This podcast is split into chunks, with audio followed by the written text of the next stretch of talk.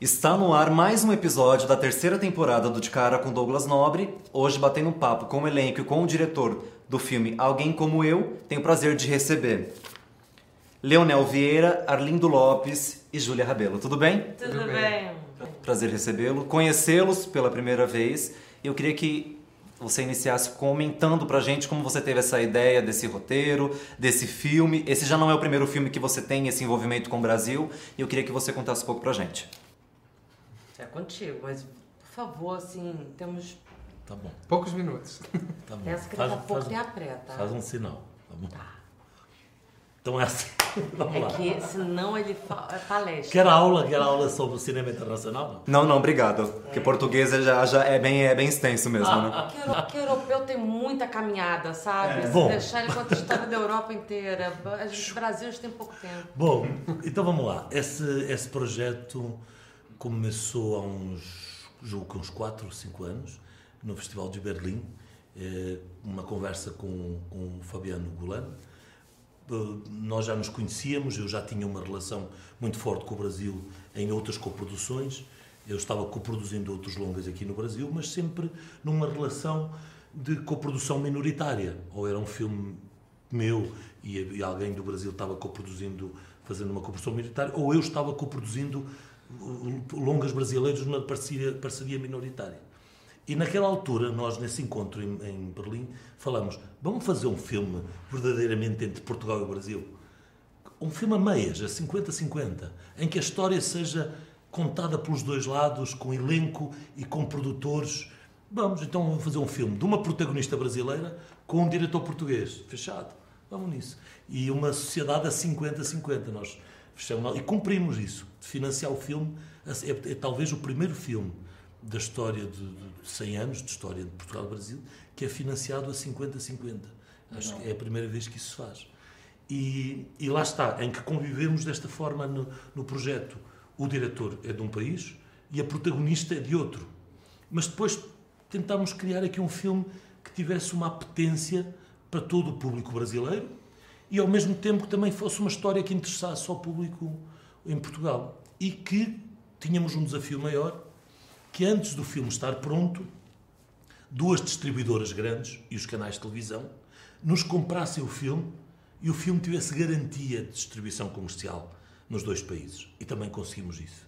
Ou seja, com isso nós cumpríamos a nossa primeira meta, que era fazer o primeiro filme de, de- de grande distribuição comercial entre os dois países.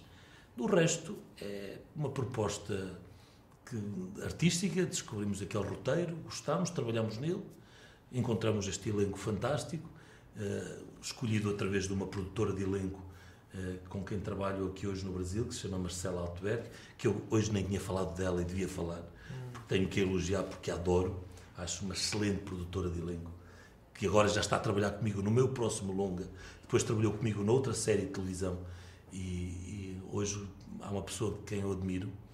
E depois foi conceber este filme com muito trabalho, com, com um ano e meio de, de trabalho sobre isto e hoje apresentarmos. Mas eh, é, é, é, é, é consequência de, de uns anos de coprodução chegarmos ao momento em que temos que fazer as coproduções de forma a que interessem aos dois países.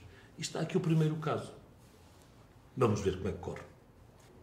Eu queria que o Arlindo e a Júlia comentassem um pouquinho do personagem de cada um. Júlia. Eu faço a Joana, que é amiga que mora em Portugal da Paola, mas ela é brasileira. E eu acho que ela serve de desse lado mais positivo, ensolarado para Helena, que está vivendo um, um momento mais uma crise de vida, né? Então a Helena, a Joana ajuda a segurar a onda da Helena.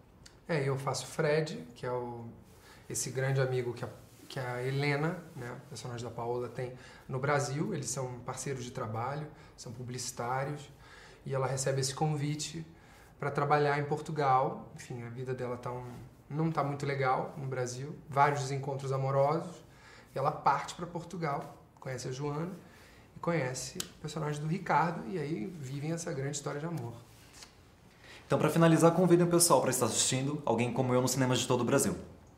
Então, todo mundo assistindo alguém como eu, A gente pede para assistir na primeira semana para poder dar aquele gás no filme e ainda fala o seguinte: na primeira semana a gente deixou o quê? Um, um pouquinho de uma polpinha de uma bunda de um Ricardo. Qual é o seu nome, querido? Ricardo Pereira, o nome dele. Maravilhoso. Uma polpinha de uma bunda que depois a gente vai tirar. Isso aí sou eu que estou dizendo mesmo, tá? Não sei se vocês podem confiar na minha palavra. Mas por favor, vão assistir Alguém Como Eu, com todos nós lá. Alguém Como Eu. Paola Oliveira, tá lá. e esse foi mais um episódio da terceira temporada do De Cara com Douglas Nobre. Não se esqueçam de curtir, compartilhar, se inscrever no canal e até o próximo episódio. Tchau!